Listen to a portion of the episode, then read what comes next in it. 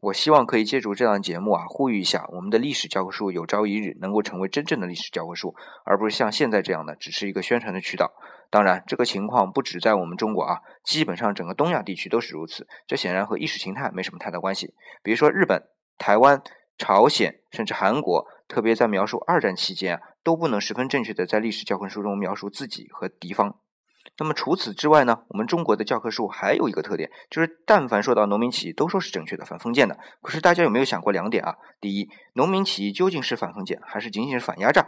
当时的农民是否有这么高的意识？这里先不说，秦帝国以后的国家形制究竟叫不叫封建啊？那么第二点，我们的农民起义就算是反封建，那么有一些在起义当中的非人道、非人性的方面，应该也有正确的描述。比如说东汉末期的黄巾起义。